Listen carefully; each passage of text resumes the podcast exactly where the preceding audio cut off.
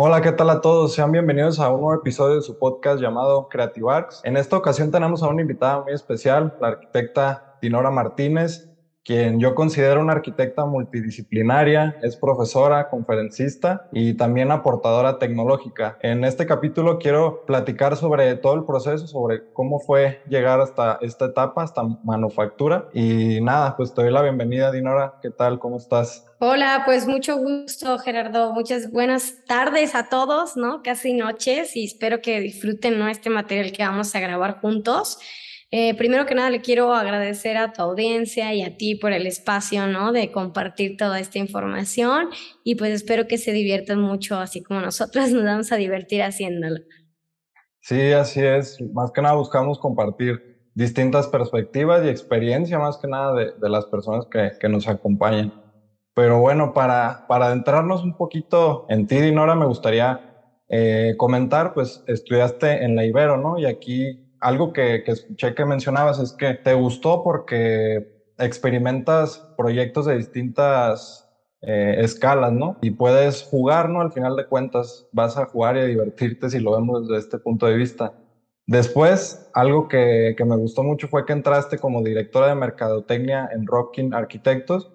Y digo que me gustó porque eh, algo curioso es que yo estuve trabajando en, en una agencia de mercadotecnia como dos o tres años más que nada como diseñador con unos primos que tenían la agencia, pero ahí me di cuenta de que la arquitectura no es nada celosa de otras disciplinas y que se, al final del día eh, se comunica y, se combina con otras disciplinas también, no, no solamente es arquitectura y ya. Eh, pues es parte, ¿no? O sea, el marketing también es arquitectura, ¿no? O sea, es parte de, o sea, sin, por más que tengas skill técnicos o hagas un proyecto increíble o grandes ideas creativas, si no las sabes comunicar es un gran problema, ¿no? Y es parte de la arquitectura. No digo que todos tengamos que hacerla, pero sí creo que es bien importante tomarlo en cuenta en el proceso de diseño, ¿no? Y el proceso creativo de pues de todo lo que estemos haciendo y el marketing ahora hoy en día pues ha evolucionado, ¿no? Con las redes sociales, con los podcasts, con todo este material que estamos haciendo y para bien y para mal, ¿no? Para mal porque entramos de ahora en un trance donde hay que producir día a día para el post, el post, el post y pues están empobreciendo muchos procesos artísticos o creativos, ¿no? Dentro de varias eh, firmas o empresas que a veces encarecen el tema del diálogo, ¿no? Que es bien importante, pero para bien porque se han hecho nuevas comunidades, como a mí me ha pasado, ¿no?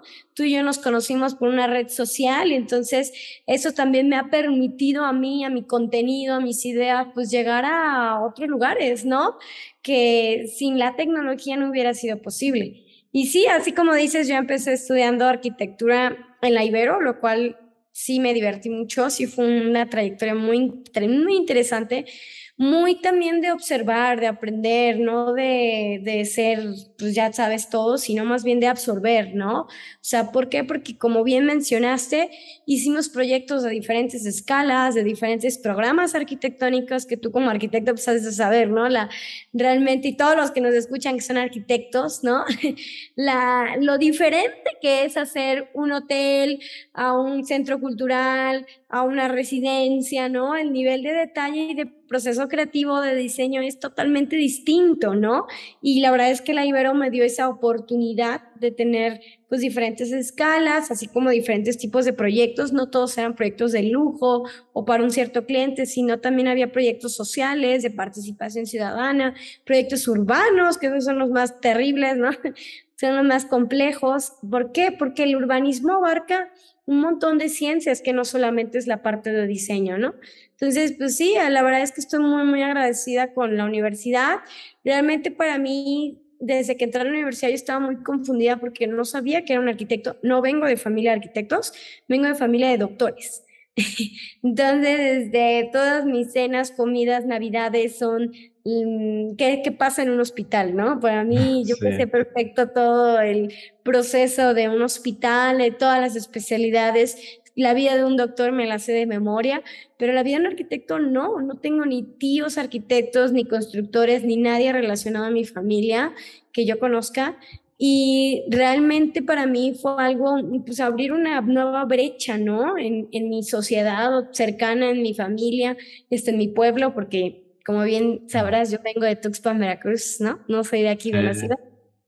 Entonces, la verdad es que, híjole, cuando yo entré, entré en blanco. O sea, yo no sabía nada, yo no, la verdad no entendía, no sabía qué era eso de la escala, el vacío, el yen, nada de eso. Y salí, la verdad, muy amplia en conocimiento. Para mí la academia sí fue algo bien importante que me, me marcó, ¿no? Y también, igual yo salí con un perfil de arquitecta tradicional, ¿no? Que hacía planos, cortes, fachadas, maquetas, como pues, todos, ¿no? Los estudiantes, pero que también me dio ciertos vínculos hacia la tecnología, que pues es lo que hoy en día me dedico. Sí, ah, ok, es muy curioso escuchar eso, ¿no? Porque al final del día eso te va como despertando la curiosidad y se traduce al trabajo que tienes ahorita. Pero para rescatar un poquito de los temas iniciales, eh, mencionaste la comunicación, que yo creo que es muy importante en cualquier disciplina, en cualquier eh, materia y que muchas veces, o por ejemplo a mí no me enseñaron tanto la comunicación en la universidad y sí me hubiera gustado, digo, ya ahorita ya siento que sí puedo comunicar un poquito mejor, pero si hubiera alguna materia o algo que nos ayude a mejorar esta parte de la comunicación, yo creo que sería eh, muy padre y muy bueno.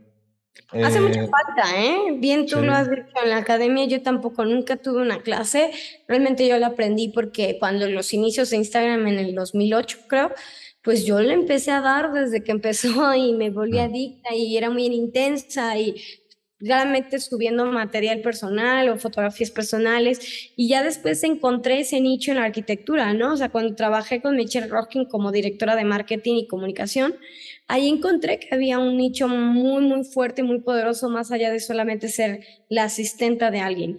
Y también me encontré una como falta de conocimiento de muchos arquitectos sobre ese puesto en un despacho arquitectónico, porque muchos me dijeron, pero tú no estás haciendo arquitectura, tú le estás haciendo la agenda a Michelle Rocking, o tú le estás haciendo las conferencias a Michelle Rocking, y yo, pues sí, pero si no fuera arquitecto, para mí entender esto sería muy difícil o sería para mí pues, muy difícil también hasta expresarlo. No es lo mismo poner un marketista o marketero normal, tradicional de una marca grande, ¿no? Como modelo, no sé, lo que sea, Adidas, ponerle a hacer arquitectura, pues le va a causar conflicto.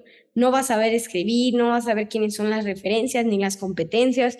Todo eso lo aprendí estando con Michelle. Y yo creo que en Roskin es el despacho que mejor lo tiene estructurado, este, este, este Mm, puesto, ¿no? Porque he visto bastantes este, otros despachos que pues sí, medio mixean, medio le saben, pero no tienen muy bien el conocimiento y las responsabilidades de alguien que está en ese puesto de comunicaciones son amplias, son muy grandes. No solo se trata de tomar fotos en redes sociales, eso es una parte de, sino también el tema de conferencias, tema de artículos, tema de escritura, de crítica, tema de también relaciones públicas, ¿no? ¿Quién es quién? Te lo tienes que aprender de memoria casi. Entonces, para mí fue una experiencia maravillosa en ese tema y que hoy en día me sigo llevando y ahora lo trabajo pues, para mí, para mi propia oficina.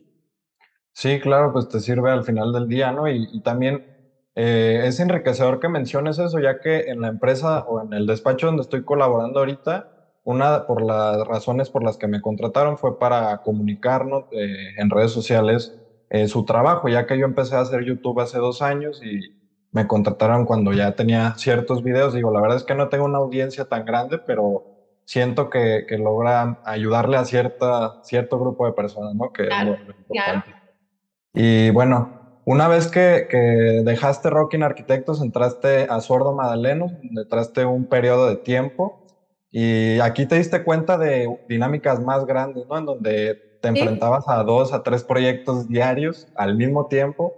Eh, mencionas también que hay muy buena oportunidad de crecer, sin embargo es una empresa en donde te exige el máximo, ¿no? Todo el tiempo, yo creo. ¿Cómo, cómo, fue esta etapa?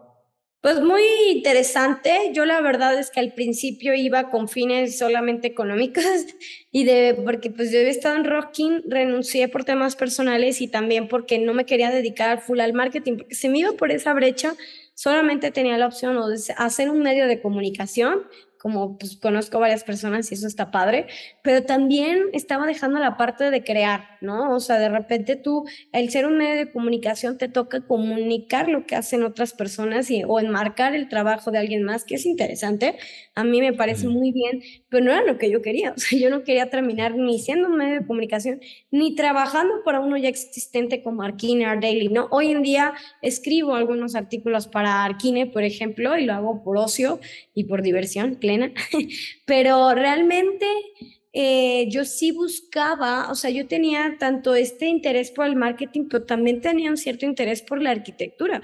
Al final sí me gustaba diseñar, ¿no? Espacios, ¿no? Arquitectónicos. Entonces dije, ¿cómo puedes vincular ambas cosas?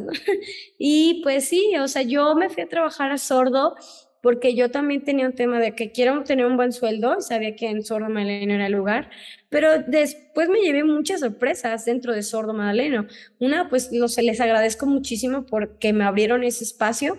Fue una temporada solamente de seis meses y porque me iba a China a un internship. Eh, con Map Architects. Entonces yo decía, ¿cómo me voy a ir a un internship si nunca he hecho arquitectura? Entonces, gracias a un amigo entré a sordo y me dijeron, no te preocupes, aquí tú puedes llevar el mejor entrenamiento y ya si en un momento dado tú te vas a China y regresas y no te gusta China, puedes regresar a casa, ¿no? Entonces dije, ah, pues qué, qué lindo, ¿no? O sea, qué padre poder contar con, con ese apoyo.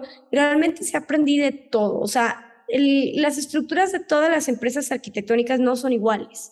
Cada empresa tiene su propia fórmula, cada empresa tiene sus propios números y sus propios tiempos. Y eso sí lo aprendí estando, pues primero en Rocking, era un despacho pequeño, éramos seis personas, ocho máximo, y realmente trabajaban con base en una red de colaboraciones, ¿no? Colaboraban con muchos expertos en interiores, en iluminación, en acústica, construcción. Entonces, pues conocías un montón de gente, pero pues la mayoría de las cosas se hacían en colaboraciones.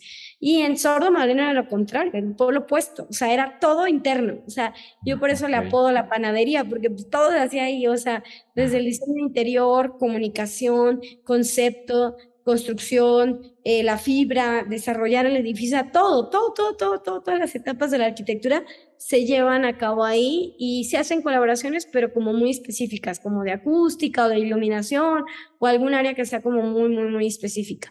Entonces eso también para bien y para mal está padre. Para bien porque realmente haces de todo, o sea, cuando me tocó ahí estuvimos proyectando de dos a cuatro eh, proyectos al mismo tiempo.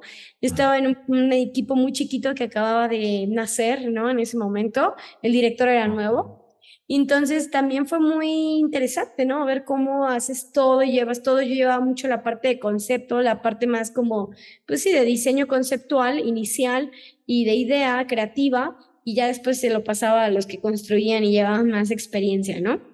Y algo muy padre es que yo aprendí a llevar un proyecto ahí desde el concepto hasta la construcción y hasta la difusión que es realmente el marketing. Entonces, a mí me tocaba también hacer algunas cosas de marketing, hacíamos books, ¿no? Para los clientes y todo ese tema de comunicación, que pues lo seguía manejando, ¿no? 100%. Entonces, realmente para mí Sordo fue una experiencia súper llenadora, súper interesante, pero también fue muy cansada, porque sí. sí, como bien dijiste al principio, no se puede, no es un despacho para medios tiempos, no es un despacho para estudiar y trabajar, no, es un despacho para entregarle su alma así al diablo. Y, y, tienes que estar ahí noche y día, fines de semana muchas veces, pero la verdad es que las bonificaciones y todo lo que te otorga Sordo Madaleno es muy, muy, muy bueno, muy, o sea, se agradece muchísimo.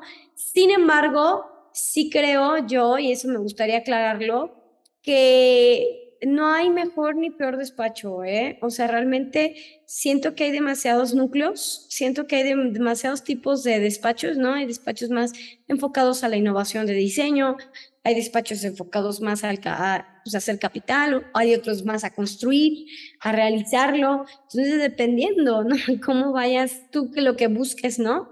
Eh, pues es el tipo de despacho que tienes que tocarle la puerta y sordo era una combinación de casi todos. Sí, claro. Este, pues sí, me imagino que fue una etapa preparativa para ti, como lo mencionas, ya que te vas al, al internship que te ayudó la universidad, ¿no? Es un vínculo entre la universidad y el trabajo para irte, ¿no? ¿O cómo no, fíjate que eso fui yo.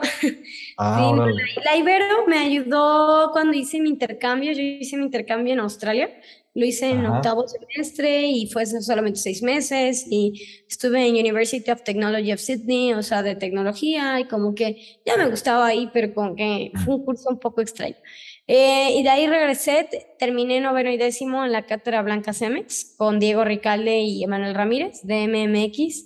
Y después de eso ya trabajé en Rocking año y medio y de ahí trabajé en Sordo Maleno seis meses y yo a China me fui porque yo cuando estaba en Rocking, Michelle mencionaba muchísimo lo de es que tienen que ir a ver qué está pasando allá afuera, no solamente qué está pasando en México, sino en, internacionalmente en otros escenarios, ¿no?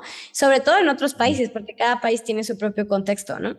Entonces dije, órale, pues me interesa saber qué pasa allá afuera y empecé a aplicar a internships en, el extranjero y pues los que me contestaron muy rápido fueron los demás, ¿no? Y para colmo yo había tenido una cena ya con ellos y los había conocido a Mayanzón y a algunos socios de ellos con Michelle. Entonces era uno de los pros de estar en el marketing, ¿no? Te tocaba todo ese bañito de gente. Y la neta es como 100%, o sea, lo que ellos platicaban en ese momento me interesaba y así fue como yo llegué a China. Ok, algo que veo ahí muy constante en, tu vida profesional son las conexiones, ¿no? Las personas que conocías te ayudaron bastante para poder moverte, ¿no? Y yo creo que es importante, ¿no? Que, que nos relacionemos con más personas para, para llegar eh, más lejos y no, no llegar más lejos, sino más bien apoyar a otros, ¿no? Yo creo que eso Totalmente, o, o tejer relaciones, tejer contactos, beneficiar, o sea, yo creo mucho en las colaboraciones, o sea, a mí ha sido la clave de mi vida no solamente en la profesional, sino en la personal, ¿no? O sea, el que alguien se aísle, como bien dijiste, ¿no? O sea, que te aísles, que te en tu nicho o te estés como en tu, en tu zona de confort, con tu gente, la de siempre, no es tan sano porque una, en tema de ideas y creatividad no vas a tener con quién debatir, discutir y que trabajes con alguien que no estés de acuerdo, híjole, eso es creo que lo más emocionante de la vida. Y de repente también no es muy sano porque acabas haciendo lo mismo todo el tiempo y acabas pensando igual. Entonces, el poder crecer estas ideas o tipos de manufactura es de verdad es bien importante lo que te otorga las colaboraciones. Otra cosa es que en la arquitectura todos sabemos que hay demasiadas especialidades, acústica, iluminación, maquetas, estructura, construcción, bla, bla, bla, ¿no? Entonces, no hay manera de que alguien sea experto en todas, no hay, no hay. Entonces, imagínate que tú te quedas el sabiondo, yo soy el experto que sé todas estas especialidades, pues no te va a dar el tiempo. Si te quieres de verdad mejor en todas, a los 90 vas a salir, ¿no? Entonces es bien importante sí tener esa humildad de conectar con gente que tenga otros expertise que te hagan falta a ti. O sea, eso es lo que para mí ha sido clave. O sea, yo busco siempre gente que haga cosas que yo no hago, pero que me interesan o que quizás tengamos algo en común. Entonces, desde ahí ya empiezan ciertas, eh, pues sí, conexiones muy bonitas. Y pues algo que sí me ha identificado, pues ha sido que siempre he estado relacionada a mí desde el principio se me dan estos social skills, ¿no? De pues hablar con la gente y comunicar las cosas, pero la verdad es que bien dijiste tú, es bien importante no solamente en la arquitectura, en la vida propia, o sea, el estar relacionado con otras personas que, y sobre todo que sepan más que tú, eso te va a hacer crecer, ¿no? Y mucha gente por ego o por orgullo les da mucho miedo, como, ¿cómo crees que le voy a hablar a Julano para pedirle un consejo? O le voy a hablar a no sé quién para pedirle, no sé, tal material. ¿Qué tiene de malo? Al contrario, yo creo que es algo bien, bien padre porque puedes sumar más de lo que tú solito estarías haciendo, ¿no? Sí, claro. Y algo que, que me gustó que mencionaste de MAD Arquitectos es que hay gente muy preparada, que no es que aquí no lo haya, pero que tienen la humildad de enseñarte, ¿no? O sea, vienen de, grandes universidades y aún así te pueden enseñar y, creo, como tú lo mencionaste, te rodeaste de una de personas que, que, eran mejores que tú en ese momento, absorbiste mucho de ello y, y, pues de ahí también vi que nace el interés por la, el diseño computacional, ¿no? ¿Cómo fue, cómo fue esa etapa de estar ahí? Pero fue un poco raro, lo voy a mencionar porque en, ¿cómo se llama? Esto empezó cuando yo estaba en la cátedra Blanca Cemex. A mí me gustaba mucho Zaha Hadid, me encantaba, la amaba, o sea, se murió y lloramos todos, ¿no? Entonces, realmente yo quería hacer edificios como Zaha Hadid y no sabía cómo. En la universidad no me dijeron, me dijeron, es que el Grasshopper es un tema de maestría, lo cual a mí se me hace gravísimo que me hayan dicho eso, ¿no? Porque imagínate, no era un tema de maestría, simplemente no había personas preparadas o con el perfil para enseñarme, ¿no? Ese tipo de cosas. Entonces, realmente lo que yo hice, pues autodidacta, empecé a investigar y a ver cómo. Luego entré a Roskin a trabajar y me di cuenta, bueno, en la cátedra blanca, Diego Ricalde me dijo algo bien bonito. No hagas formas por hacer formas. Analice el sitio. Ve el sitio que te está diciendo y de ahí la forma saldrá. El sitio te da las respuestas. Los mismos problemas te dan las respuestas. Y pues eso la verdad es que es ley de vida, ¿no? O sea, si eso, eso hace que toda la forma sea un envolvente pues, que sea funcional, que sea apto para el sitio y que no sea como un edificio extraterrestre, ¿no? Entonces, este, y eso pasa muchísimo, ¿no? Mucha gente se desconecta del tema urbano, arquitectónico o social y se conecta tanto con la tecnología y la computadora que se dejan manipular por las, por las computadoras, ¿no? Al grado que hacen edificios que no corresponden al lugar o que son difíciles de construir o muy caros, ¿no?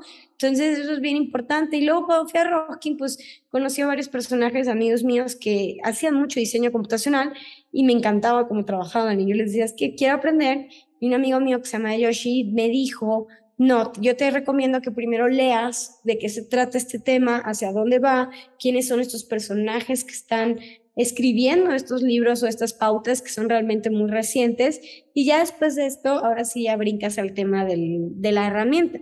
Hoy en día, te lo digo de verdad, yo doy muchas clases y ya hablaremos de eso, pero, eh, pero realmente yo trato de que mis clases no se me hagan expertos en Grasshopper, sino Sí, perdón, ¿eh? no, no, te apures. Eh, si quieres podemos hacer una pausa. No, no, no, no, no, te preocupes. Al contrario, es que me venían a dejar unos huevos. Pero este, no se trata de que se hagan expertos en un skill técnico, una herramienta. Se trata de que tengan pensamiento crítico, de que sepa cómo, por qué, para qué sirve esta herramienta y cómo se podría usar en una escala arquitectónica. Eso es lo que quiero aprender. No quiero que se hagan aquí los mil plugins y eso, porque ni yo lo sé. Y en realidad no son necesarios a menos que los necesites.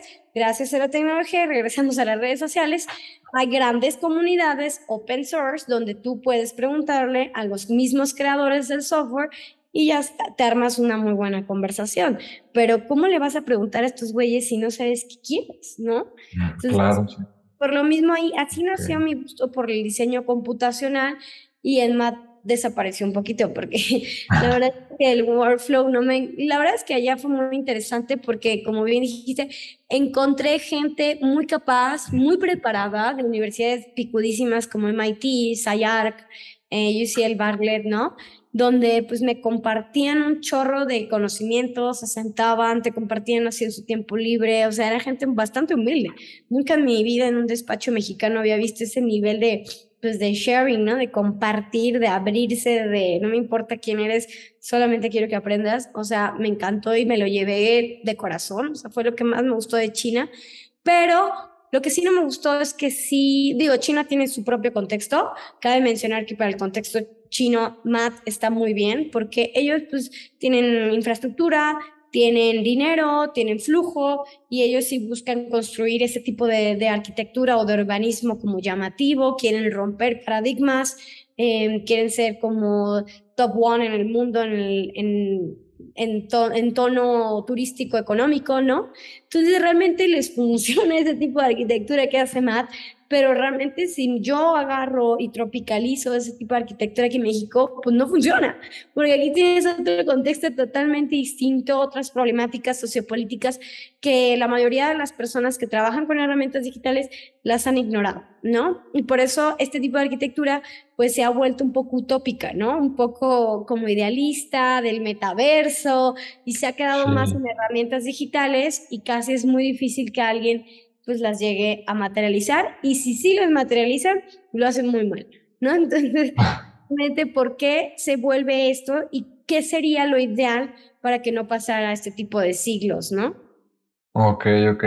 estando en MAT te pasas a, vas a estudiar tu especialidad, ¿no? A centro de especialidad del código creativo para el diseño, ¿no? Eh, y aquí vi que hiciste una tesis del mapeo de la telaraña. Cuéntanos un poquito sobre eso, la verdad se me hizo algo muy interesante y muy padre. Pues mira, después de que me dieron a leer miles de libros, leí pues Mary Ockman, leí algunos de UCL Bartlett y empecé como researcher que estaba haciendo la gente allá afuera en el exterior. Y entre ellas, pues este, encontré a una venezolana que está en Bartlett eh, que realmente ella pues estaba mapeando el proceso de la telaraña, ¿no? Y dije, mm, qué interesante, no encontraba el objetivo todavía. Y en ese momento era 2018 y acababa de pasar el sismo en septiembre del 17. Entonces, no sé si tú, a ti también te pasó, pero todo el mundo estaba enviciado con las estructuras y que cómo podríamos nosotros mejorar el mundo, ¿no? Y sobre todo salvar a México por la crisis que habíamos vivido, ¿no? Y todo el mundo pues quedó traumado psicológicamente. Este, entonces, bueno, los que vivimos aquí en la Ciudad de México. Y a mí se me hizo muy interesante, ¿no? Estoy en un curso de código, de tecnología, ¿cómo puedo hacer que el código mejore las estructuras, ¿no? Entonces, pues, eh, investigando cuáles eran las estructuras más mm, fuertes, ¿no? Más este, rígidas en el mundo, eh, ahora sí que, pues sí, en el mundo y en la humanidad sobre todo, pues yo pensé que era el acero, ¿no? pues los aviones y te ponen todas estas estructuras. Y resulta que no, que no era el acero, ya viéndolo ignoraba yo la naturaleza, ¿no? Que es una capa que a veces la humanidad la hemos estado ocultando todo el tiempo. Siempre estamos viendo como los inventos humanos y no los inventos que ya existen, que pues, es la misma naturaleza, ¿no? Entonces, resulta que la naturaleza, la estructura más fuerte son las telarañas.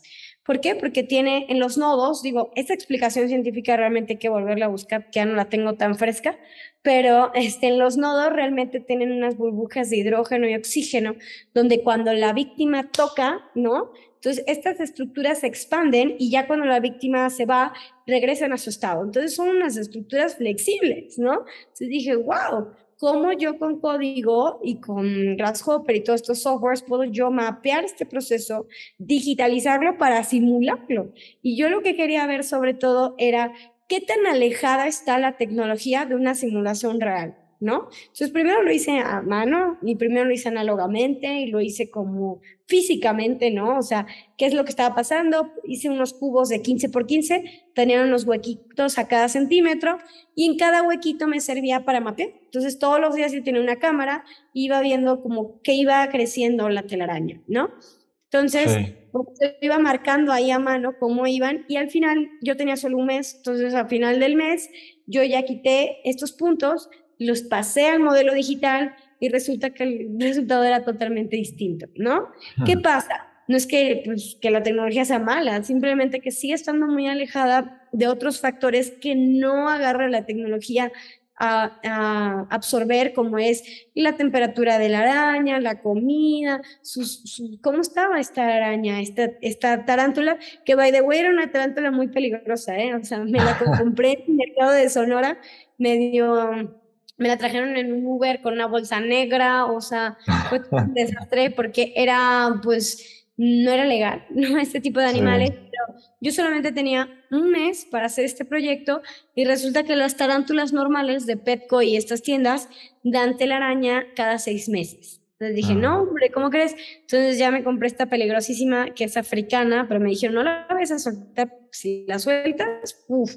Entonces yo al final pues traté de órale, va, este, pues la cuidamos, pero sobre todo las, las tarántulas son de sangre fría, entonces tenía que tener una lámpara siempre para que pudiera producir su telaraña y alimento todo el tiempo que comían grillos. Entonces, pues para mí algo, una conexión muy bonita y el inicio de ahora mi investigación que es pues esta línea, ¿no? Entre la fabricación análoga y la fabricación digital, ¿no? O sea, ¿qué pasa entre ellas? ¿Por qué se conectan? ¿Cuándo se conectan y cuándo no se conectan, ¿no? Entonces, ese fue el primer experimento que hice de esta forma y creo que la conclusión fue súper interesante.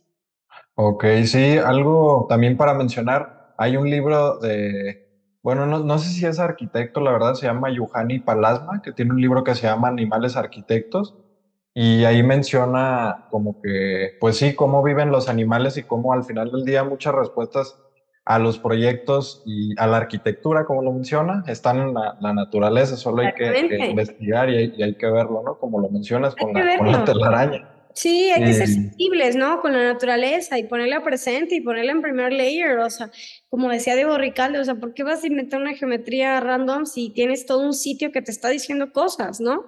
Y tanto de manera social como de manera natural, o sea, la misma topografía, ¿no? Si tienes algún cuerpo de agua o paisaje o vete a saber que tienes ahí una carretera, todo eso influye en, en los edificios, en nuestros diseños, entonces yo la verdad es que me empecé a volver, pues sí, más sensible en este caso y en este proyecto de la araña, pues sobre todo vi lo potencial, el potencial muy grande que tiene la naturaleza y el poder tan grande de creación, ¿no? Sobre pues estos animales, como dice este libro, o de estas especies, o de que la misma naturaleza nos puede aportar y que muchas veces no vemos. Sí, claro. Uy, ya después que terminas la especialidad te vas a 911, después eh, haces como freelance de mercadotecnia y comunicación, después eh, por ahí lanzan con, lanzas con un amigo Pixology, que era una empresa de visualización que comentas que no funcionó, eh, pero digo, al final del día esos tropiezos son aprendizaje, ¿no? Cañón. ajá. Pues sí, la verdad es que, digo, la verdad, siendo un poquito sincera, yo nunca fui la mejor empleada. O sea, a mí yo siempre quise serlo, siempre, siempre. Y me quedé un poquito con la espina, ¿no? De llegar a ser directora de proyecto, coordinadora o jefa de taller. Nunca llegué. No llegué por el simple hecho de, no sé si fue mi personalidad o la manera en la que yo trabajaba o sobre todo también los intereses. Yo nunca me sentí muy cómoda en ningún despacho ni como muy ya sabes, como, wow, la filosofía de este lugar, ¿no? O sea, no me identificaba. Y también yo cometí un error de nunca investigar previamente. O sea, a ver, a mí me gusta este clase, este tipo de clases, órale, va. Pero ¿esto qué influye? Ok, pues no sé, voy a ir a un despacho que se vean estos temas. Nunca, nunca, yo ni investigué, solo me metí a trabajar por las prisas, por la presión social, por el dinero y por muchos otros temas que a veces la adolescencia, ¿no? Nos trae y, y después ya fui más crítica. De hecho, pues este año fue que menciona, ya estamos en el 2018, fue mi peor y mi mejor año, la verdad. Mi peor porque me corrieron de tres lugares y te digo que ¿por qué? Porque no funcionaba, porque yo no estaba dando el 100, porque no estaba enfocada, porque no me preguntaba yo a mí misma qué quiero yo. Simplemente estaba nada más trabajando como máquina automática, así pip, pip, pip, pip. Y a 9-11 yo entré porque pues me había corrido ya, yo, yo regresé a Soromale, ¿no? Después de China. La verdad es que la estructura de la oficina ya era muy diferente, eran equipos ya enormes, era un montón de gente y pues ya no me sentí cómoda así con estos equipos godines, ¿no? Así como el, el gafete, la huellita, la pupila y todo te pedían, ¿no? Entonces dije, oh, este tipo de oficinas ya creció demasiado y no me siento cómoda trabajando como esto. Eh, también pues no conecté y pues ya me corrieron, la verdad lo agradezco mucho. En ese momento no, pero después sí dije, wow, fue las mejores cosas que me pudieron haber hecho. Y porque tenían razón, no estaba ni enfocada. Y aparte estaba entre centro y sordo y sí me dijeron, o es centro o es sordo. Y yo no, pues es centro porque entré porque me interesa, no lo voy a dejar. Si no, aquí voy a seguir haciendo cosas que no me interesan, ¿no? Punto. Y después de eso, pues ya me lancé a 911 porque necesitaba dinero, realmente fue por eso. Y, pero también me gustó porque quería experimentar qué era la escala urbana. Nunca lo había trabajado, lo trabajé dos veces en la universidad y dije, órale, puede ser que aquí sí me encuentre. Y resulta que no, que también no me encontré, no me hallé, me corrieron, pero la verdad estuvo muy interesante porque me di cuenta de lo complejo que es el urbanismo. O sea, tú tienes que hay que compaginar miles de agendas, la del paisajista, la de movilidad, la del urbanista y la del arquitecto. Y ahí es la primera empresa en México que he visto que no las manejan juntos, que no se trata de poner arbolitos en el Photoshop, no. O sea, realmente sí había un especialista de especies naturales endémicas del sitio que te decía, si estás en Chihuahua, el proyecto era en Chihuahua, las plantas son estas. ¿Quieres sombra? Son estas. luego había uno de movilidad que me calculaba el tráfico, me calculaba las calles, las dimensiones. Entonces decía, güey, ¿en qué momento nadie me mencionó que existían este cantidad de especialistas. Hoy en día la mayoría son mis amigos, seguimos mucho en contacto, y con José y Saidi me llevo muy bien, este, pero pues no funcionó la colaboración y hay que aceptar que pues era simplemente una etapa transitoria que este, pues fue un año de muchísimo aprendizaje, o sea, sí fue duro. Bueno, regresamos después de un corte técnico por Zoom. Eh, bueno, ya después de que pasa esta, esta etapa, tienes a una amiga, ¿no? Que te recomienda o que te dice que te vayas a trabajar en una empresa que se llama Tectil, ¿no? En donde hacen productos acústicos de material reciclado. Eh, y ahí es donde te das o tienes, creo, ese primer acercamiento a tecnologías de la construcción y que tú no te habías, creo, dado cuenta de cómo podías implementarlo, ¿no? A la, a la construcción, a la arquitectura. Así es, digo, Ori, pues después de que salí de 9 a 11, dejé de trabajar un rato Estuve haciendo marketing por mi parte, porque pues, era la cosa que más se me daba y estaba muy contenta. Desgraciadamente lo estuve haciendo con un arquitecto que estaba trabajando para el aeropuerto y se juntaron las cosas, se canceló el proyecto del aeropuerto y pues ya tuvo que cancelar absolutamente todo lo que hacía, ¿no? Ah. Entonces, sí, me, la mala suerte en ese año me persiguió. Y ya después, al final de año, termino yo centro y pues diciembre del 2018 ya me siento, ¿no? Yo escribí un diario muy bonito, que ahí lo tengo, donde escribo, bueno, ¿qué quiero hacer ya? O sea, ya estuvo suave, ya pisé 100 mil trabajos, anduve arriba y abajo, ¿qué quiero hacer? Entonces yo después, eh, yo tenía dos vertientes, o sea, la parte de marketing que me gustaba mucho y lo hacía muy bien, pero cuando empecé a investigar sobre escuelas de marketing, la mayoría eran como de marketing de verdad, o sea, digital, de empresa, empresarial, ¿no? Y me dio un poquito de miedo irme a estudiar marketing porque dije, no voy a yo acabar aquí en la Coca-Cola, ya sabes, con el o algo así, en, no sé, este, para Tesla o algo así, como que el camino era un poquito ese camino, ¿no? Que eran de Parsons School of Design. Y al final, pues tú puedes crear tu propia empresa de marketing y ya no pasa nada, ¿no? Pero por otro lado, también había visto la gente que se dedicaba al marketing en México, como Arquedifusión y como ciertas empresas, y tampoco les veía mucho crecimiento. O sea, lo que sí es que Arquedifusión le trabaja a todo el mundo, ¿no? Virginie, que pues también ella fue y ella desde su brecha, desde su lugar, hizo esta chamba que se dio cuenta ella que hacía mucha falta, ¿no? Pero de repente dije, bueno, voy a hacer una revista como Mentes, que ahora existe, ¿no? Y dices, mmm, pues estar persiguiendo gente, ¿no? Entonces dije, no, o sea, está padre, pero me gustaría más como ocio y como un ejercicio nada más de comunicación. Dedicarme a esto, pues es un trabajo de full time, ¿no? Y por otro lado tenía el tema de la tecnología.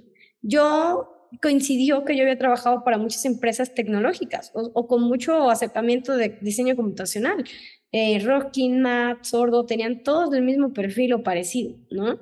Entonces dije, oh, aquí hay algo que igual no estoy viendo, ¿no? Entonces dije, bueno, estudiarlo de centro, me gustó y dije, no sabía mucho, pero dije, estudia, va a una maestría a estudiar algo que no sabes mucho o una maestría donde sí sabes y pues te van a meter a otros mercados, ¿no? Entonces al final me decidí por la de tecnología porque dije, bueno, la verdad es que me interesa, o sea, me interesa demasiado y no sé nada. Ahí sí, estoy, ¿no? Entonces empecé a investigar qué universidades traían como pues buenos programas, ¿no? Sobre todo dedicados a la construcción y no tanto al urbanismo. Y pues estuvo entre los cinco que apliqué estaba el MIT, estaba el ETH Zurich, que era mi segunda opción. El ETH está muy enfocado en Building Technologies, en construcción. Luego estaba la AA con el programa de ADRL, que el DRL es más como un programa de urbanismo porque lo inventó Patrick Schumacher y Zaha Hadid. Entonces es muy como de lo que ellos hacen, ¿no? O sea, como arquitectura para diseñar y para para urbanizar, ¿no? No tanto las tecnologías de la construcción, eso no es tanto un tema. Y luego estaba UCL Barlett, que es un mix de las, de como la AA con el ETH, ¿no? Es como sí hay research, pero también hay una parte urbana, arquitectónica.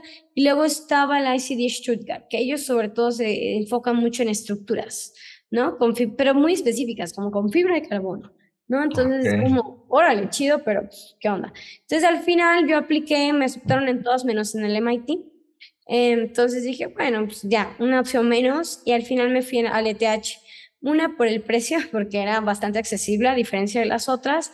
Y dos, porque era una, la verdad es que lo que estaban haciendo me interesaba. O sea, si era innovar la construcción, si era sacar nuevas de tecnologías de la construcción. Yo la verdad es que nunca he estado muy conectada con el tema de la industria de la construcción, pero sí tenía mucha curiosidad por ella, ¿no? En temas de diseño también era muy enriquecedor, pero en temas de urbanos, pues no, o sea, ahí sí no, y arquitectónicos tampoco, ¿no? Entonces, pues dije, vale, pues me gusta esta y pues ya. Y en lo que aplicaba y todo, pues es un proceso que te tardas un montón, ¿no? Entre seis años, seis meses, un año. Y pues en lo que aplicaba, no tenía trabajo, renté mi departamento porque ya me iba a ir a China, digo, a, a la maestría, entonces dije, bueno, voy a rentar mi departamento y mi roomie, que es una amiga mía, me dijo, ella trabajaba para una industria acústica y ya llevaba años, como cuatro o cinco años en la industria acústica. Y yo, órale, ¿pero qué hacen? Y me dijo, oye, ¿no quieres trabajar nada más para, pues, para, pues, para hacer dinero y para distraerte? Y yo, claro, no me interesa la acústica, nada, pero a escuchar lo que dice tu jefe. Igual y tiene algo muy interesante. Y gran sorpresa, tenía cosas súper bonitas y súper interesantes. Hablando ya con Omar Sad, me entrevistó, una gran persona, él estudió en el MIT, de hecho, y fue el que me dijo, oye, pues esto también es construcción y es tecnología. Entonces me enseñó los productos de Tectil. La verdad es que por el tiempo que iba a estar no me envolvió mucho en la parte técnica, simplemente en la parte de ventas y en un puesto que fuera como un poquito, si me iba, no iba a afectar tanto, ¿no? La fórmula. Sí, sí, sí, sí, tú ponme donde quieras, yo si quieres voy a vender el producto, me vale. Y de repente ya vendiendo el producto, qué increíble es la acústica. O sea, me di cuenta que había un nicho, un vacío enorme en la acústica en México, que la acústica en México la tienen como medio clasificada en privilegio y como muy cara y excesiva, cuando es algo muy básico, ¿no? De solucionar. Y punto número tres, que los productos acústicos eran muy contaminantes, como la de la pantera rosa y bueno, mil productos que me enseñaban. Y este, el que, entonces Tectil, bueno, Omar Sack junto con una sobrina suya, eh, una familiar, crearon Tectil, que Tectil realmente son productos acústicos, pero hechos a base de botellas de plástico reciclado. Lo cual me encantó, dije, wow, fue mi primer eh, experiencia con un biomaterial o un producto hecho con material reciclado. O sea, ¿cómo le das un otro ciclo al material? Y dije, wow, y para un uso súper específico que era acústica. Entonces, realmente fue una experiencia igual corta, seis meses, pero muy fregona. O sea, y me mandaban a obra, supervisar obra, que estuviera bien colocado el, producto, porque si el producto no estaba bien colocado, ya no tenía efecto. Entonces, fue súper interesante y después lo pude aplicar en el ETH porque sí había ciertas investigaciones relacionadas con la acústica. Ok, sí, entonces después de trabajar aquí en Tactil, te vas a la maestría en Suiza que es la en programación, robótica y fabricación digital, en donde comentabas que el primer semestre era de como de programación, ¿no? Que, que realmente no te interesaba tanto, no te gustaba tanto, eh, que era en Python y en Grasshopper, ¿no? Que, que como lo mencionas y lo has mencionado desde antes, no te gusta estar todo el tiempo en la computadora, ¿no? Sino que veo que, que te gusta estar como en el proceso artesanal, ¿no? De sentir el material ¿no? Tal cual. Amo, amo tocar, amo que se ejecuten las cosas, amo hacer la mezcla, amo este tema de más crear físicamente y el tema digital me sigue costando trabajo, o sea, pero también algo que me he dado cuenta y regresamos otra vez al tema inicial de las colaboraciones, mm, aunque hay cosas que nos gustan, ¿no? Pero que igual no todo el campo nos gusta por completo. Entonces, hay cosas que puedes colaborar y que no, eso no quiere decir que no las hagas o que ah, es que le están haciendo la chamba. No, porque yo sí aprendí a programar y yo sí, sé cómo funciona, simplemente ya no lo hago de full time, ya sabes, ya no me estoy como clavada en el código y también en el mundo del código o de la, de la fabricación digital hay muchos nichos, hay nichitos, hay el nicho del diseño computacional y hay gente que se clava ahí durísimo hay nicho del material, que hay gente que se clava también duro, y hay el nicho de la fabricación, que es los métodos con los que vas a fabricar. Al, todos estos sumados forman la fabricación digital, pero a mí me gusta esa combinación, ¿no? De de repente tener este tema del material que está hablando, pero también tienes el tema de cómo lo fabricas y tema de cómo el diseño aporta esta fórmula. Entonces, sí, la maestría fue un poco difícil porque yo no tenía los skills o los requirements que ellos estaban preguntando no tener o pues que ellos sugerían tener. Y que yo erróneamente dije, sí, los tengo y no los tenía. eh, se nos hace muy fácil y eso es un gran error que no le recomiendo a nadie, porque yo llegué y pues casi que llegué en blanco. Y llegué pues cuando yo compartí el aula con gente muy preparada. O sea, había gente que llevaba 10, 11 años programando. Había gente que llevaba años usando Grasshopper, 5, 6 años. Imagínate, yo no podía competir con esa velocidad de creación. Pero yo al contrario, al final lo entendí. O sea, como que el primer semestre fue un poco frustrante porque tampoco había muchas clases. Te daban ciertas clases y sobre todo había proyectos grupales. Entonces te decían, miren, el, aquí está el proyecto. Vamos a hacer un lápiz. Órale, date, date. y todos de, ¿cómo? Entonces eran como, y luego nos dijeron, no puedes repetir gente. Entonces, este, si tú tienes un equipo con esa persona, ya no puedes hacer el próximo equipo con esa persona, el próximo proyecto tienes que cambiar. Entonces, está muy padre porque también te obligan a trabajar con todos. Y eso es la vida profesional, ¿no? O sea, luego pues, trabajamos con todo el mundo y te tienes que adaptar a diferentes perfiles, ¿no? Claramente hay límites, hay gente que no te, no te funciona y no te funciona, ¿no? Entonces, el primer semestre fue mucho de eso, de conocernos, de explorar, de explorar mis límites, muy autodidacta. O sea, me la pasaba estudiando, practicando, frustrada, enojada, pero la verdad es que también está padre porque eso te hace crecer, eso te hace romper tu zona de confort. Eso te hace llegar a, ok, voy a hacer cosas que quizás hoy no me gusten, pero que me van a servir para los futuros pasos que pues, hoy en día ya estoy aquí, ¿no?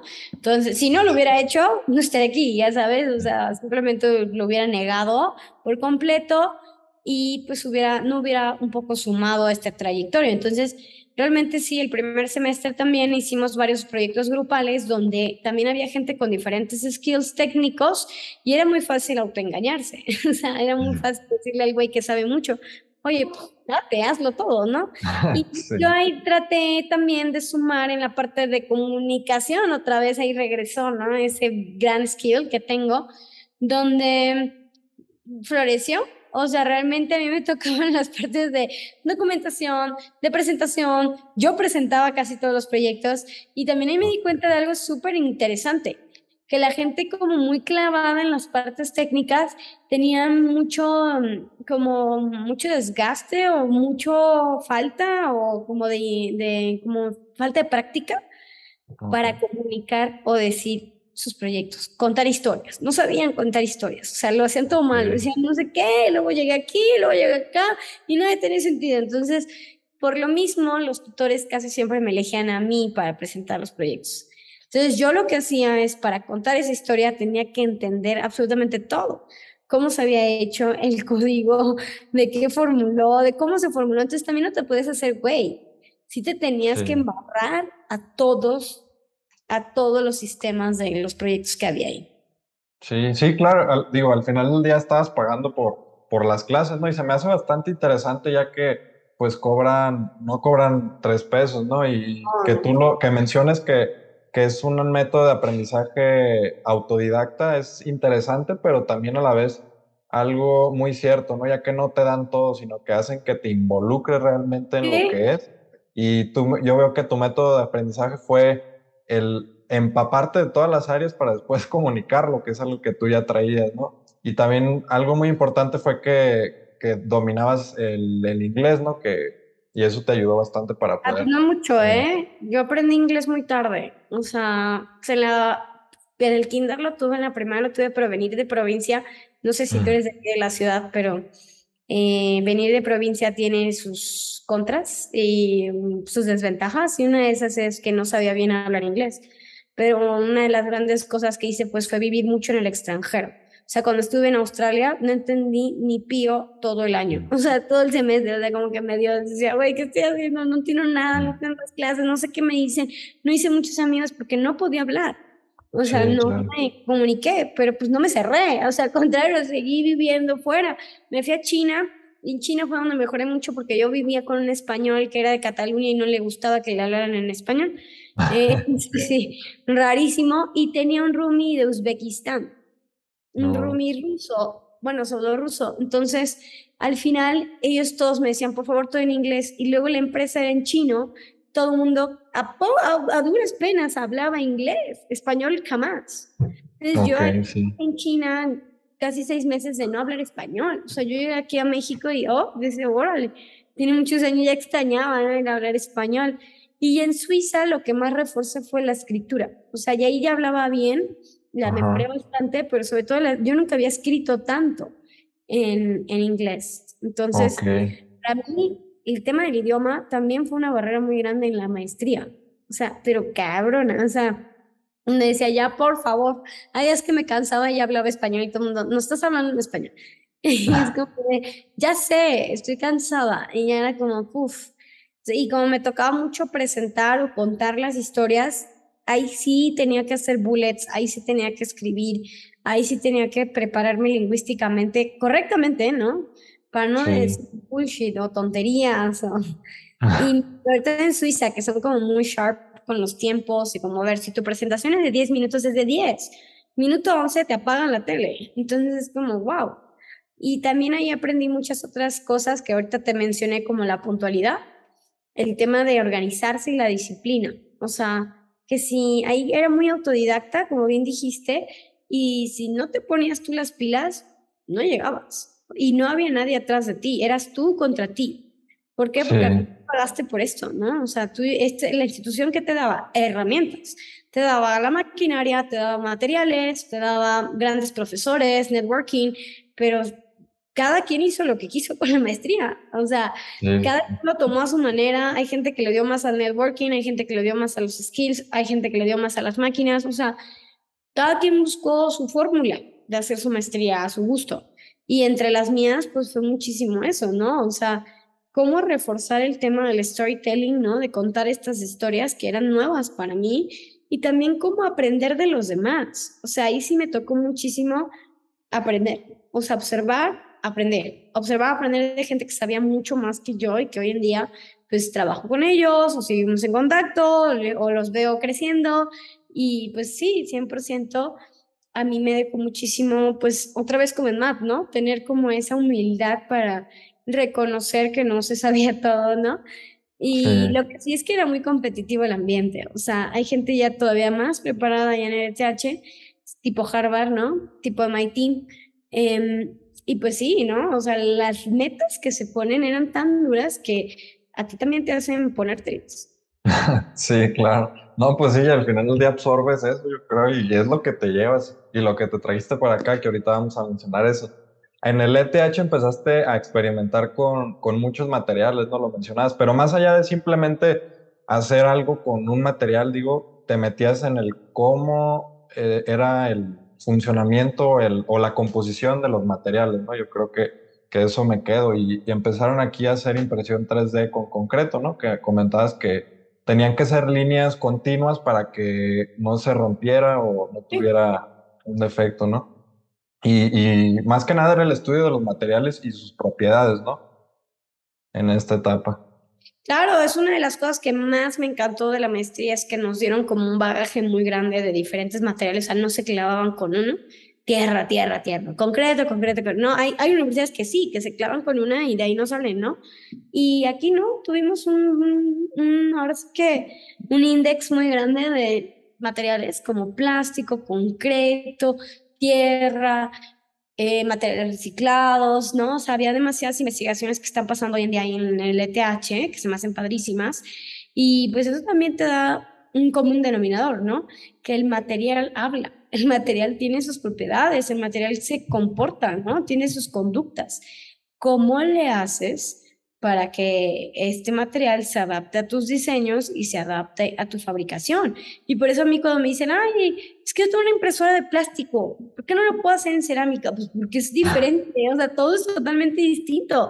El plástico tiene una maquinaria diferente, tiene un extrusor diferente, necesitas calor, tiene mucha definición, tienes una escala muy chiquitita, ¿no? En cambio, la cerámica es totalmente diferente, es súper también como delicada, tiene memoria, ¿no? Entonces, a mí hoy en día, y sigo en eso, no me gusta cerrarme a un material, me gusta más cerrarme a esta mentalidad de que existen tantos materiales, cómo le haces para que todas se puedan adaptar a las diferentes herramientas, ¿no? Claramente en un futuro, pues sí tendré yo que elegir una o ver cuáles son las, las más comunes, ¿no? Pero sí, es súper bonito todas esas experiencias que tuvimos.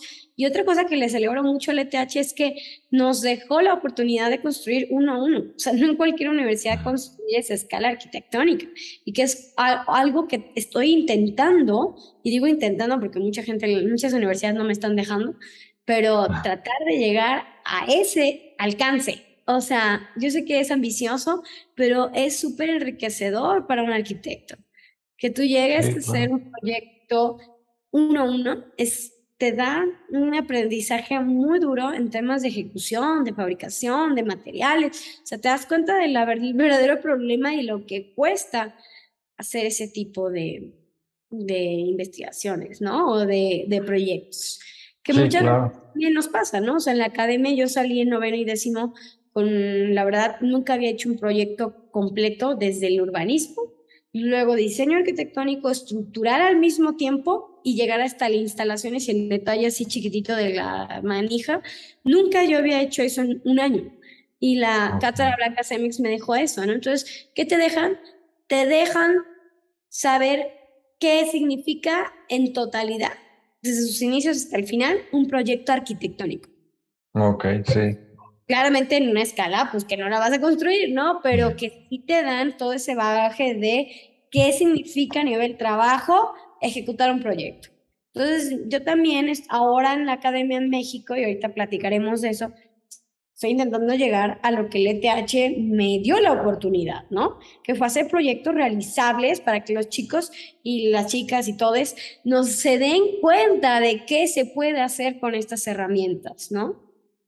Sí, claro. Este, se me hace muy padre que, que, pudieras jugar con estos materiales y más que nada construirlo, ya que al, al, final de cuentas el arquitecto va adquiriendo experiencia de las obras que va haciendo, ¿no? Como, por ejemplo, Le Corbusier, ¿no? Al principio empezó a hacer unas obras que no eran nada parecidas a las que propuso al final, ni al pensamiento que tenía, pero eso no, le sirvió para experimentar, para ver cómo funcionaba, cómo se comportaba.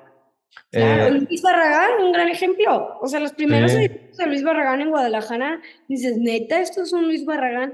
Pero gracias a esos edificios, él evolucionó, como dices, transformó, mutó sus fórmulas, ¿no? Tanto de diseño como de relaciones, como de construcción. O sea, Luis Barragán no empezó haciendo colores y todo en rosa, no.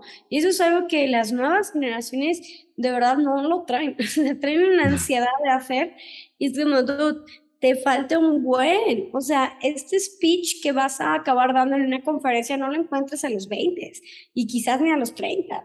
Igual yo creo que a los 40, yo creo que apenas ya estás, después de mucha ejecución y mucha experiencia y muchas cosas que hayas hecho, vas a encontrar esos nichos que, que estás buscando, ese mensaje que quieres dar a la gente. A él le pasa a Tatiana Bilbao, ¿no? Hace poco escuché un podcast, ¿no? De ella con mm. Juan Pazurita. Y ah, la, Tatiana, la Tatiana, Tatiana dice así como, eh, yo la verdad, pues hacía arquitectura y a sus cuarenta y tantos años, le, ahora ya se dedica al tema social, ¿no? O sea, los temas sociales de cómo se comporta un edificio a nivel social para crear conductas inclusivas, ¿no? A nivel feminismo, a nivel este, discriminación y todo, pero ella, ella se, se, declara culpable, que antes no lo hacía, que antes le daba igual y solamente hacía los edificios como le gustaban, ¿no? Y como urbanamente funcionaban, pero este, este layer social no lo agregaba. Hoy en día es su filosofía. ¿Cómo la encontró? Gracias a que hizo todos estos edificios Tatiana Bilbao y que también encontró la respuesta en los mismos edificios. Cuando los, ya los termina, como el espacio ¿no? de Culiacán, el Jardín Botánico o otros edificios que haya hecho, se da cuenta cómo la gente está respondiendo de manera de conducta. Entonces, a mí me gustaría justo eso. O sea, ahorita traigo este, esta brecha, ¿no? Entre fabricación digital análoga y cómo se pueden combinar, cuál sería la solución balanceada aquí en México, porque no creo que sea digital 100%, ni análoga 100%, siento que un mix de esto, pero hoy en día no tengo una respuesta y tampoco ansia por tenerla. Simplemente es como sé que la misma práctica me lo va a ir diciendo poco a poco. Sí, claro, es, un proceso al final del día. Estando en el ETH, eh, obtienes una beca de trabajo con Norman Foster, ¿verdad? ¿O cómo fue esta etapa? Vi que ahí este, hiciste tu tesis de impresión con espuma mineral, que son residuos sólidos, en donde fabricaron ladrillos muy ligeros o más bien un sistema de fachada con impresión, ¿no? Y, y mencionabas que había una un concreto que funcionaba con fibras de acero muy pequeñas y tenía una, una, resistencia muy alta, pero ustedes, eh, tú le hiciste con la impresión de espuma mineral, ¿no? Que seguiste la investigación de, de un, también de un arquitecto, no sé si eres. Sí, mira, te cuento un poquito, o sea, yo en el 2019, ya que estaba allí en la maestría, yo apliqué a la beca de Foster, pero estando en México, y los resultados los dieron ya que estaba en Suiza. Entonces, em, fui seleccionada ¿no? para la beca, me fui con otros compañeros del ETH em, y del MIT, y que, gente que, con la que sigo colaborando hoy en día. Y, este, y ya, y me fui a la beca, y la beca está muy interesante porque se trataba de hacer elementos de fachada con plástico reciclado. Y había solamente tres equipos y cada equipo tenía un tema, ¿no? Unos eran eh, recolección de agua pluvial, otros eran aislamiento térmico y otros eran ventilación natural. Entonces a mí me tocó aislamiento térmico y pues desarrollamos un proyecto con base a esta, ¿no? A este tema. De ahí pues regreso, ya la maestría la termino en el 2020, ya tengo ya casi tres años, ¿no? De haberla terminado. Y después de eso, eh, en la maestría, pues te digo que hicimos varios pabellones, ¿no? El pabellón de bambú, ¿no? Con Digital Building Technologies y el pabellón de tierra con Gramaxio. Llegó el COVID en el 2020, la verdad fue una etapa muy fea de la vida porque pues fue como eh, trabajar, eh, teletrabajar, ¿no? O sea, a distancia. No funcionó, entonces íbamos como por, por sesiones, ¿no? Así muy específicas, quién iba a la, quién no iba. Y de ahí, pues ya después de eso, eh, yo hice mi tesis en el ETH, ¿no? Ya de maestría, ya para concluir la maestría, con residuos inorgánicos reciclados, con una empresa que se llama Fenex, y ellos pues lo reciclan para hacer elementos más ligeros. ¿Para qué sirve la arquitectura ligera? Sobre todo en los sismos, ¿no? O sea, si los edificios son muy pesados, se vuelven muy complejos en temas estructurales y muy ser óptimos también, ¿no? Y también en el tema de la sostenibilidad, el que los elementos pesen poco y sean fáciles de transportar, eso también le da una, disminuye la huella de carbono, ¿no? Si son más pesados, si son más grandes, pues eso también aumenta, ¿no? El tema de transportar estos elementos. Entonces, Realmente eso fue como uno de los goles. Al final que hicimos un panel de fachada y pues lo proyectamos en renders, nada más como se vería, fabricamos uno, uno, uno. Y pues está bien impresionante porque este material lo combinamos con cemento y con un marco de acero. Todo pesaba 15 kilogramos. O sea, yo con mi mano lo puedo cargar. Entonces, te facilita un montón de temas. El material seguía en investigación y sigue en investigación. Y esto pues lo hice de la mano de Patrick Bedar, que fue mi tutor que hoy en día Patrick eh, sigue estando en el PhD y sigue pues investigando de este material. Entonces, realmente son cómo le das a los desechos otra vida útil que pueda eh, pues funcionar en el tema de la construcción. ¿Por qué? Porque el tema de la construcción es de las más contaminantes del mundo. O sea, es yo creo que el uno o el dos sector, si no es que es la química primero o la textil, que realmente contamina en el mundo. Entonces, el poder disminuir la huella de carbono que estamos creando en las industrias constructoras pues, es súper importante sumarnos, ¿no?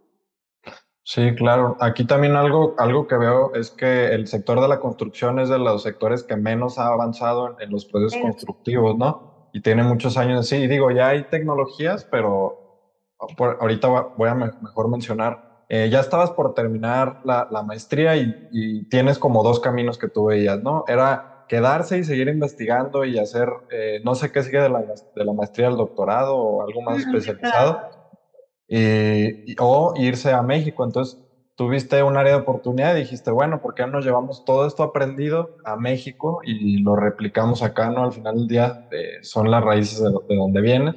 Y algo que, que, que veo que haces es eh, fomentar la investigación en México, ya que pues hace mucha falta. Y ya estando en México, eh, fue cuando decides eh, iniciar manufactura, ¿verdad? que es un estudio... yo después de la maestría trabajé seis meses para Ensamble Estudio. Ahí cabe mencionar por qué trabajé con ellos. Yo buscaba un estudio un poquito para salirme del ETH y como este mundo científico académico. Es muy interesante, pero sí traen como un poquito como el rush de estudiar, estudiar, estudiar, ¿no? Y parecen las Olimpiadas, ¿no? O sea, pasan del bachelor a la maestría, de la maestría al MIS, del MIS al PhD, entonces es un cuento de nunca acabar. Y la verdad es que la línea es muy bonita, o sea, el camino es muy interesante, pero a mí no me interesaba en lo particular. ¿Por qué? Porque como bien dijiste, yo sí veía ese hueco en México. Dije, ¿por qué me voy a hacer una experta en otro país cuando acá hay un huecote enorme? ¿no? Y pues me cae la oportunidad de hacer una casa en la cual estamos trabajando aquí en Mazunte, en Oaxaca, y también me cae la oportunidad que me invitaron a dar clases a la Ibero.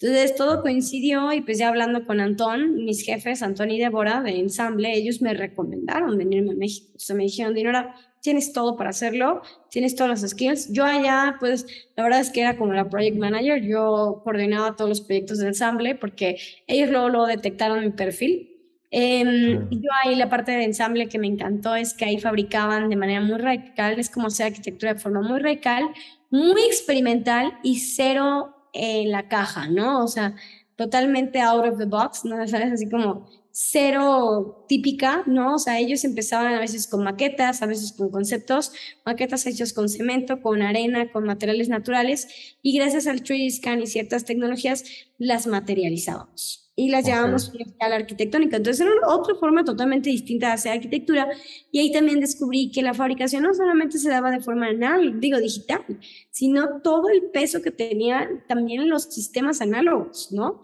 Cómo esos sistemas análogos los puedes convertir en información para digitalizarlos.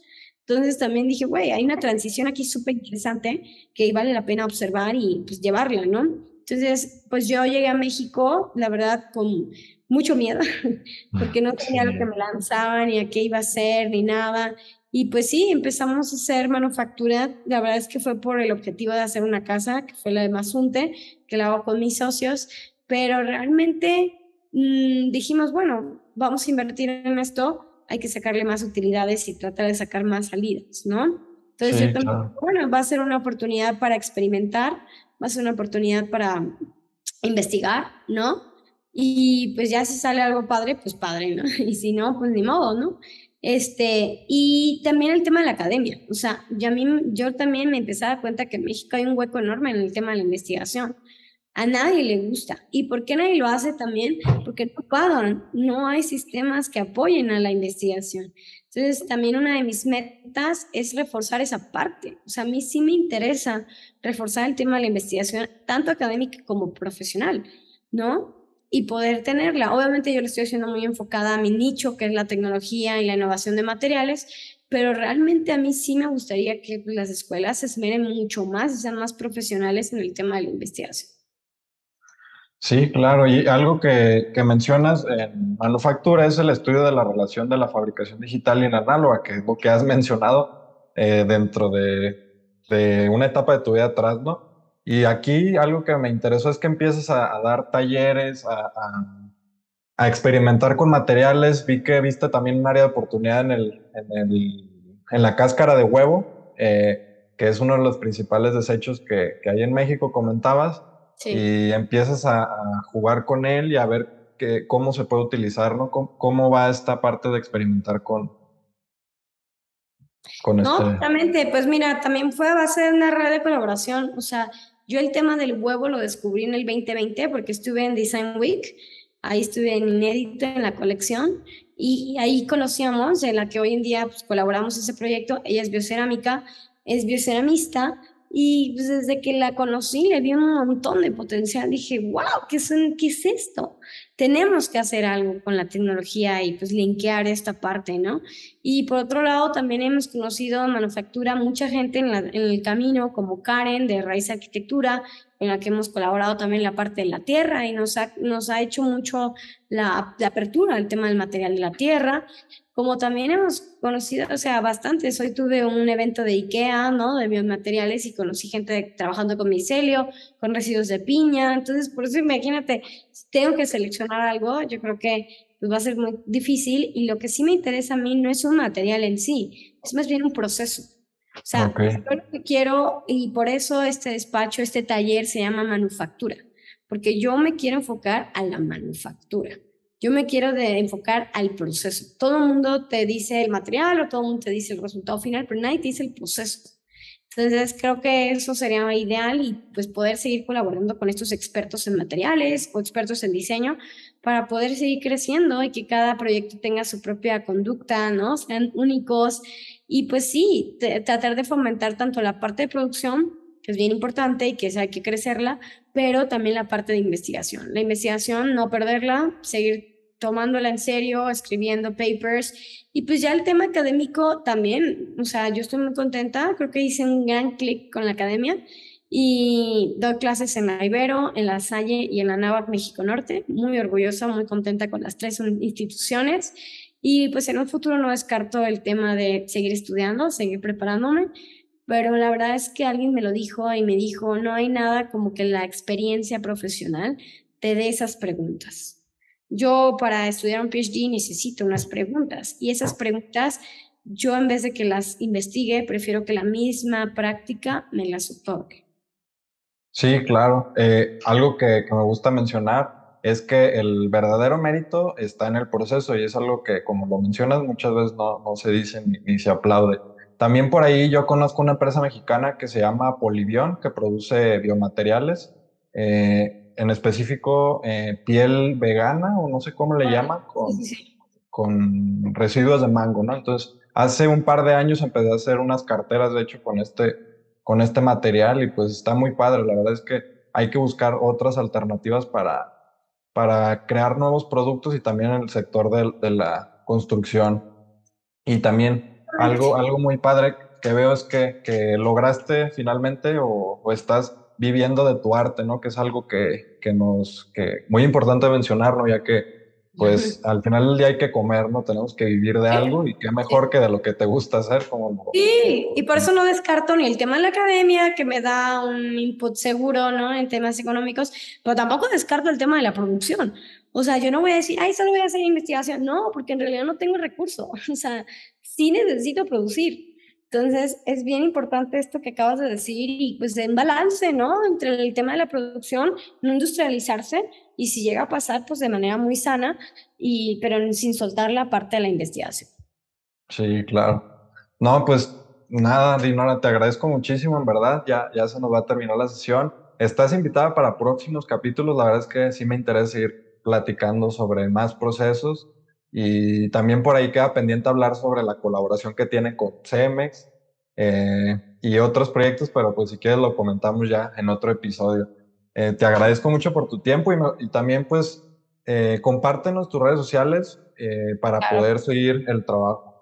Claro, pues los espero aquí en Doctor Erasmo número 172 en La Laguna, aquí en México, en la colonia de doctores. Aquí tengo mi taller, mi oficina, no me gusta decir oficina, además un taller de investigación, de diseño y de exploración. Y mis redes sociales, ahí están arroba Dinora M. Schulte o también arroba manufactura MX. Pueden encontrar todo mi trabajo, mi trayectoria, mi vida personal, si les interesa. Y este, pues para todos, ¿no? Los morbosos y también para todas las personas que estén interesadas en sumar en el tema tanto de la investigación material, de la innovación de materiales como la innovación tecnológica y pues hacia dónde nos va a llevar este, este ritmo, ¿no? Este rumbo. Estoy muy emocionada, estoy muy contenta y pues yo también espero buscar algo que sea auténtico de México y que estar en México tenga este valor agregado. Sí, claro, que al final del día aquí tenemos muchos artesanos que hacen cosas muy padres y combinarlo con la tecnología pues sería algo, algo muy padre. Pues nada, igual los invito a que, a que sigan el trabajo de Dinora, eh, a que sigan el podcast como Creative Arts en cualquier plataforma de podcast y también pueden buscarlo como Gerardo Wizard en Instagram o YouTube para ver todo el video completo. Pues nada, te agradezco, Dinora, verdad. Pues aquí están las puertas abiertas para futuras colaboraciones. Gracias. Un abrazo a todos y muchas gracias por su tiempo.